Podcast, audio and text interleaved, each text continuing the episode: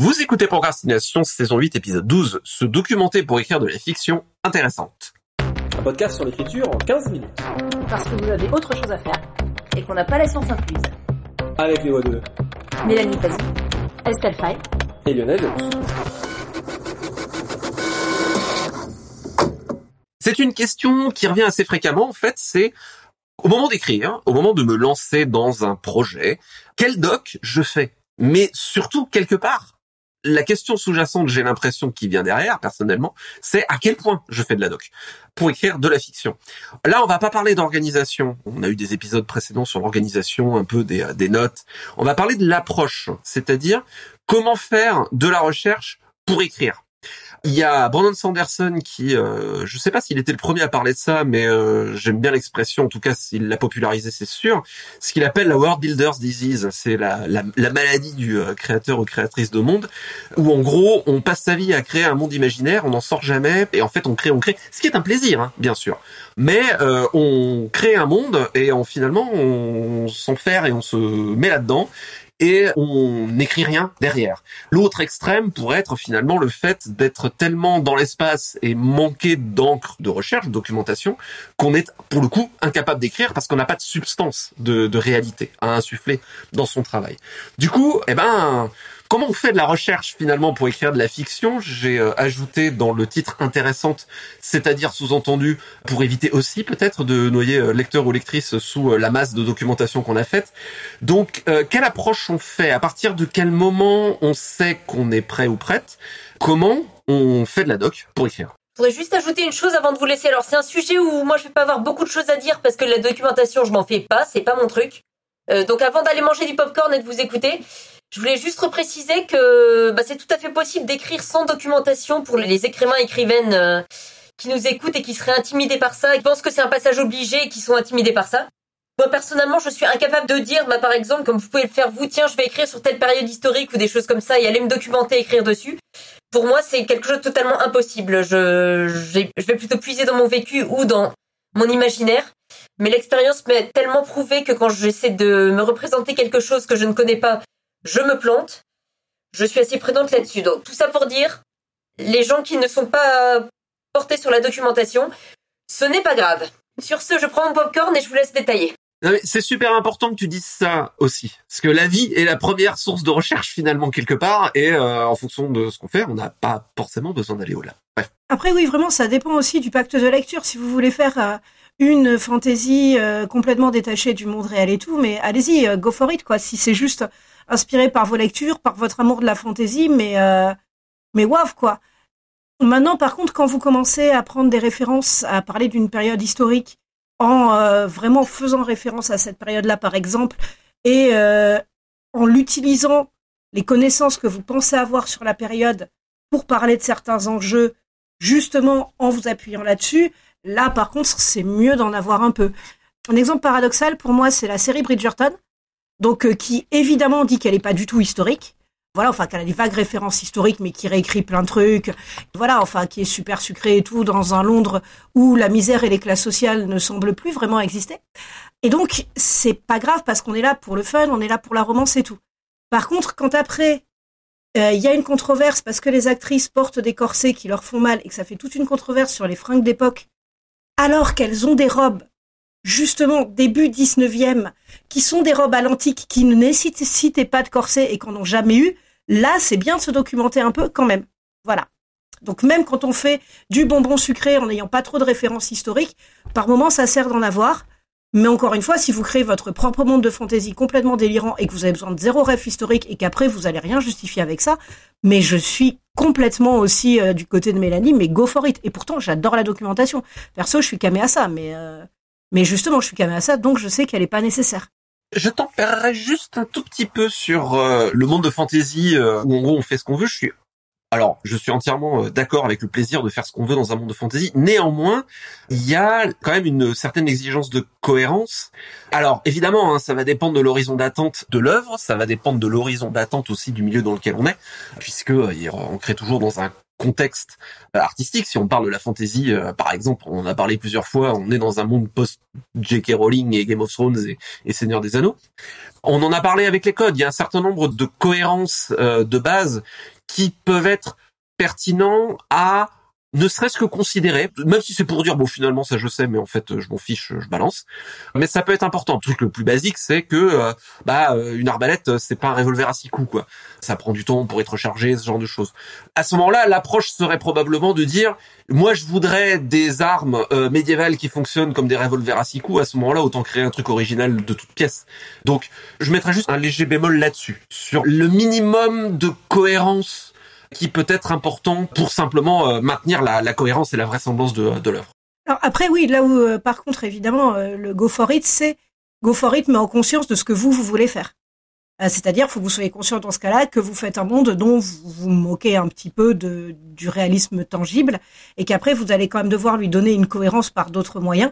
Et dans ce cas-là, donc euh, en faisant du world building, en justement, j'en sais rien, si c'est un monde avec des arbalètes à 18 coups alimentés par la magie, quelle magie dans ce cas-là, pourquoi, etc. Donc euh, ça ne veut pas dire que vous n'avez pas des choses à préparer. Ça veut juste dire que vous allez vous appuyer sur autre chose que de la documentation précise sur les arbalètes. Mais l'idée, par contre, quand on ne fait pas de documentation, c'est quand même d'être conscient de ce sur quoi on s'appuie. Et par exemple, oui, Mélanie, elle s'appuie à mort sur son vécu, sur des choses qu'elle a vécues, elle le fait méga bien. Mais c'est comme de tout en fait. Écrire de la manière que vous voulez pour l'effet que vous voulez, mais en étant conscient de ce que vous voulez obtenir, justement. En tout cas, en étant conscient du processus que vous mettez en œuvre. Et donc, résultat, j'ai parlé de tout sauf ce que, ce que j'avais prévu. J'allais dire alors, comment on fait de la recherche? Euh, J'allais faire un petit aparté. En fait. Il y a des erreurs que j'ai commises dans certains de mes premiers textes, dont je me dis qu'ils auraient pu être évités par de la documentation, et en même temps, je n'aurais pas pu me rendre compte des erreurs simplement par la documentation. C'est notamment comme beaucoup de jeunes auteurs, j'ai situé des textes aux États-Unis. Il y en a un où apparemment j'ai fait illusion et il y en a un où j'ai fait des erreurs grossières comme euh, d'écrire une église qui ressemble aux églises européennes parce que j'ai juste pas réalisé, je me suis même pas posé la question est-ce que les églises étaient différentes? Et la première fois que je suis allée aux États-Unis, c'est ça qui m'a convaincu de ne plus écrire sur des lieux que je ne connais pas parce que je me suis rendu compte que ça n'avait rien à voir avec l'image que je m'étais faite à partir des milliers d'images que j'ai pu avoir par les films, par euh, la télé, partout. Parce qu'il y a notamment une disposition de l'espace qui est tellement différente une conception de l'espace tellement différente que je pouvais même pas la concevoir avant de savoir qu'elle était différente. Et de ce fait, euh, quand même être assez prudent sur ce qu'on écrit euh, quand on écrit sur quelque chose qu'on n'a pas vécu ou qu'on n'a pas vu par soi-même. Même la documentation ne nous donne pas tous les éléments pour se rendre compte. Alors, un des trucs que j'aime beaucoup avec la documentation, c'est que ça permet de sortir de ces préjugés.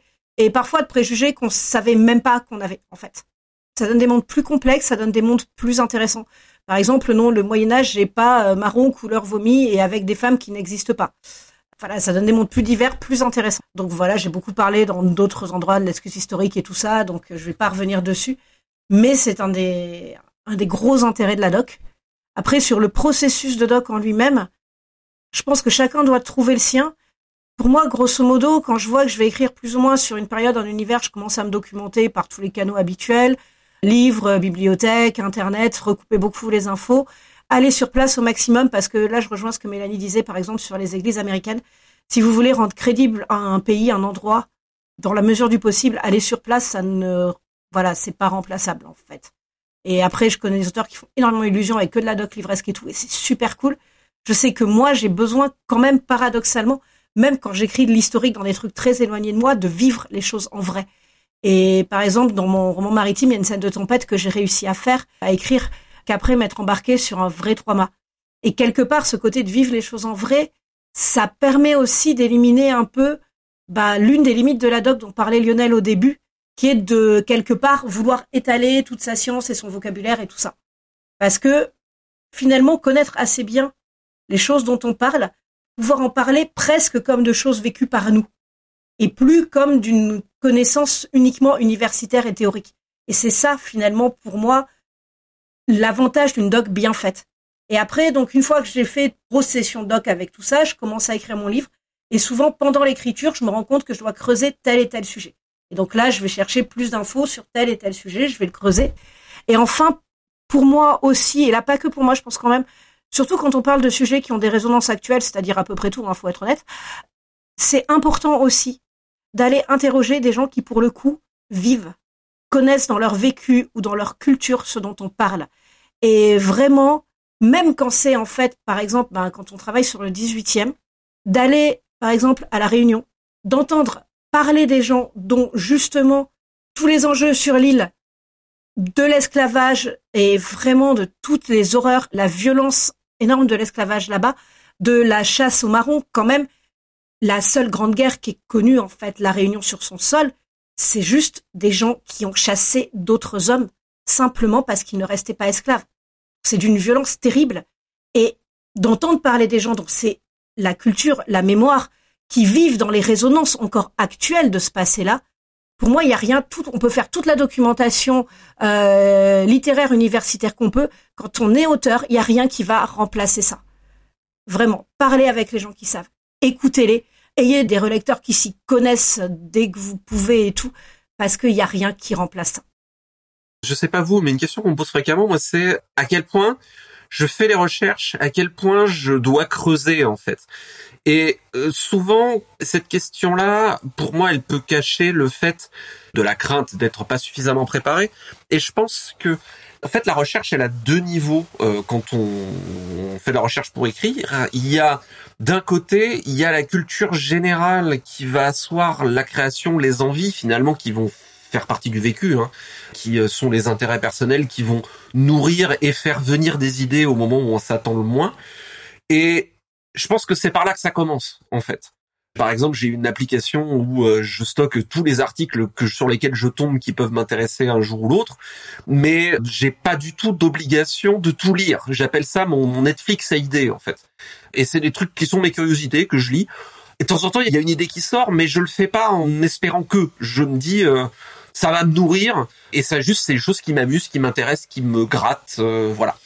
Et de là peuvent naître effectivement des idées. Alors après, la recherche, finalement, je pense que euh, quand on a tendance un peu à se perdre dans l'océan de la recherche, le compas, c'est de se rappeler qu'on est là pour écrire des histoires. Et donc, qu'à partir du moment où l'on fait une recherche dans le but d'écrire, hein, pas juste pour le fun, c'est un peu le prisme qui peut être une manière de raccourcir et de ramener l'océan à une piscine un petit peu. Où sont les opportunités narratives? Qu'est-ce qu'il y a comme histoire à raconter là-dedans? Et à partir de là, ça va potentiellement réorienter et réouvrir l'horizon sur les recherches spécifiques qui vont être nécessaires pour euh, un fil narratif ou pour une scène.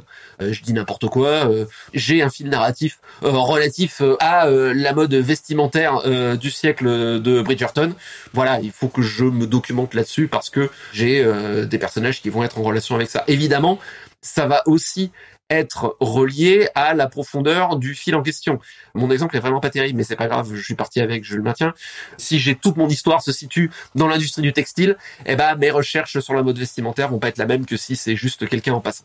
Donc, pour moi, il y a vraiment ces deux échelles qui se parlent. D'abord, stimuler l'imaginaire. Le vécu euh, fait partie de ça, bien entendu. Et ensuite, à partir du moment où on a cerné les opportunités narratives qu'on a envie de creuser, c'est là qu'on va se dire bon bah de quoi j'ai besoin pour écrire d'une part simplement pour écrire et ensuite bien entendu pour écrire intelligemment, sachant que je pense que ça va dans cet ordre-là parce qu'on va d'abord cerner où est-ce qu'on a envie d'aller et ensuite on va s'assurer que ça tient debout. Oui et puis euh, pour moi l'un des trucs qui font que je aussi euh, pour s'en sortir, c'est vraiment après pour moi c'est euh, de me dire que de toute manière je peux aussi reprendre pendant que j'écris des recherches sur un point spécifique qui se met à avoir plus d'importance. Et surtout quand on a bien bossé une période, en général, soit on a chez soi, soit au moins on connaît et on sait où trouver quelques gros livres de référence où on peut déjà avoir quand même des infos plus spécifiques aussi.